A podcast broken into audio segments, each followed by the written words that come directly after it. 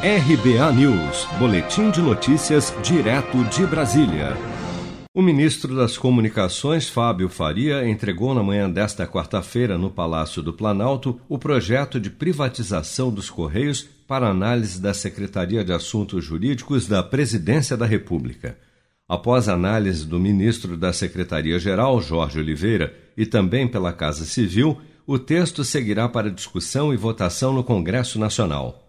Ao sair da reunião, Fábio Faria disse à imprensa que a parte do Ministério das Comunicações foi feita e que a proposta dará condições aos Correios de entrarem no processo de privatização em 2021.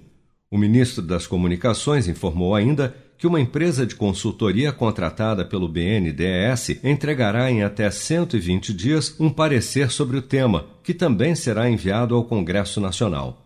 Em entrevista ao portal UOL há duas semanas, Fábio Faria afirmou que nenhuma empresa, até o momento, formalizou interesse em comprar a estatal. O processo de privatização ainda vai começar.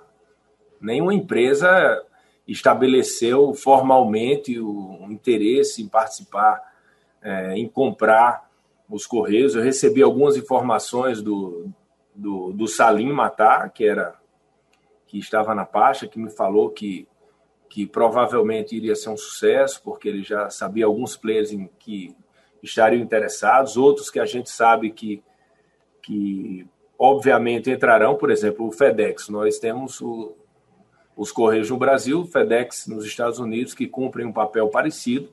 Obviamente, eles vão observar é, o processo de privatização. Até eu nem falei, por exemplo, Mercado Livre. Não, não falaram comigo que vão participar, mas eu tenho certeza que eles vão olhar.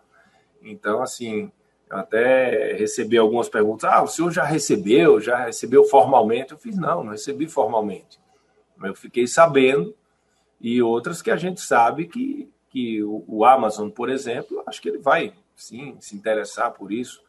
Quando eu falei da Magazine Luiza, por exemplo, não recebi reunião, não tive reunião com, com Luiza, nada, mas eles evoluíram muito no, no e-commerce, eles cresceram muito durante a pandemia. Eu acho que eles irão também é, se interessar em, em estudar o tema.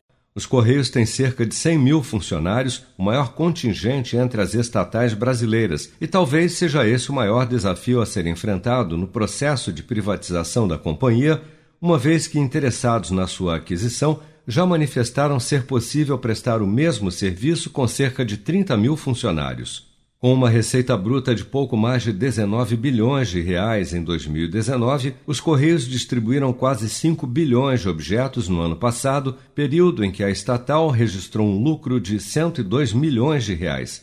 Este resultado positivo, no entanto, foi 36% menor se comparado ao lucro apurado em 2018, quando os Correios fecharam o ano com um ganho de 161 milhões de reais, o bastante apenas para amortizar o prejuízo acumulado da estatal, calculado em quase 2 bilhões e meio de reais. Você sabia que outubro é o mês da poupança?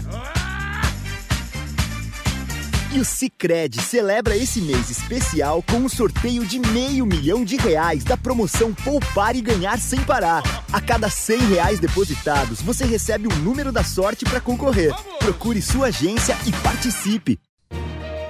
Com produção de Bárbara Couto, de Brasília, Flávio Carpes.